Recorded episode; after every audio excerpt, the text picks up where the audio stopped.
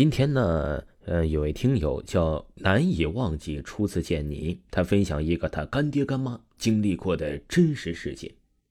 他说呀，这听友他们是一个村子的，小的时候，他和他干妈呀邻居是两口子，女的眼睛不太好，男的腿脚不太好。有一天，这个男的呀出去开拖拉机干活因为啊。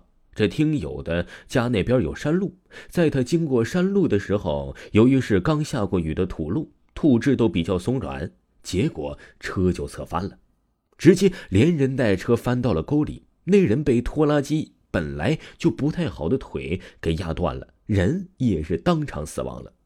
他们的家属也是把当时的尸体带了回来。这听友家的那边有说法，说枉死的人都要收魂，就这样。没有收那个人的魂，直到这听友长大。有一次，他们那边的人呢是去世之后都会请唱戏的来唱这戏。同村的另外一个人去世了，他的干妈就去村里看唱戏了。回来的时候就感觉干爹不对劲儿了，看人的目光啊不像是他平时的目光。他就使劲的问他的干妈要饭吃，说饿了。他干爹呀，平时的身体也不好，吃饭总是吃不了一碗饭。然而那天，他问他的干妈要了三碗饭，吃完之后还说没吃饱。后来啊，他的干妈发觉不对劲儿，就把他的哥哥给叫了回来。而他的干爹呀，这时候就对他的哥哥说了：“你回来了，我就走了。”他哥哥问：“为什么我回来你就要走呢？”他说：“因为我害怕你。”那个时候啊，这个听友他们是认为年轻人阳气重，所以害怕他就要走了。这个时候啊，他哥说：“那你还不快走啊？”说完这句话，他就走了。走了之后，他的干爹就说他肚子胀。后来跟那个枉死之人的家人说了那件事，他的家人就去收了魂。这件事啊，也算是解决了。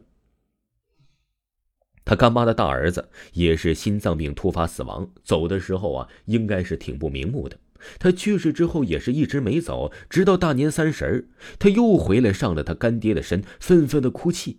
后来啊，也是他的哥哥看出来了，对他的干妈说：“这是他的大哥回来了。”然后啊，他对此时被上身的干爹说了一句：“知道你担心家里，想回来看看，家里好着呢，你走吧。”过几天去坟里看，这个时候啊，他干爹又好了，就走了。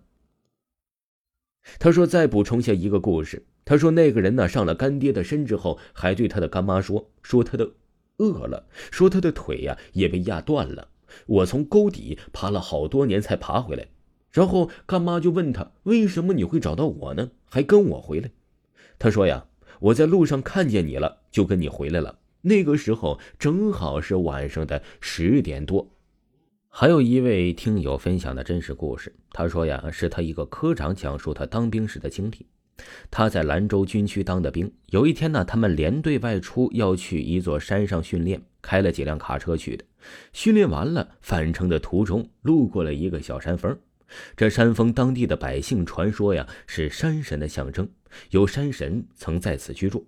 但凡有人路过此地，都得拜一拜，保佑一路平安。所以战士们都纷纷的下来拜，唯独他们连长却偏偏不信，不但不信，还傲慢的朝着山峰的方向撒了一泡尿。结果这下山的途中啊，情况不好，连长乘坐的那辆卡车却莫名其妙的翻车了。更诡异的是，这全车的战士都只受了轻伤，而连长不止掉了一只耳朵，还伤了。呃，生殖器，在场的所有战士都惊呆了。多年过去了，这位科长一说起这事儿，仍然是津津乐道的。只要一提起诡异的事件，他马上就会说起这件事儿。还有第二个故事，就是这听友的一个女同事，是位四十多岁的姐姐。她说呀，她上小学的时候是在这个重庆的一个县城，每天放学都会在校门口乘坐公交车回家。这公交车是定点在那儿搭载学生的，一共有好几班，而他呀是每天都会乘坐同一班车，一直持续了有一年多时间。有一天，他妈妈说要来学校去接他，因为有其他的事儿，结果耽误了时间。他因为等妈妈就错过了那辆车。等了一会儿，他妈妈就来了，他们就坐另外的车走了。走到半路上，他看到让他至今都难忘和后怕的一幕：他们突然看到前面不知哪儿来的大火，浓烟滚滚的，才知道是刚才错过的那辆班车突发的自燃事故，死伤者呀，已经是不计了。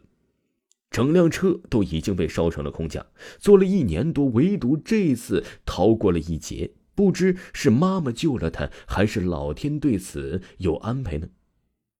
听众朋友，听友给您播讲的故事就给您讲完了，请您继续收听。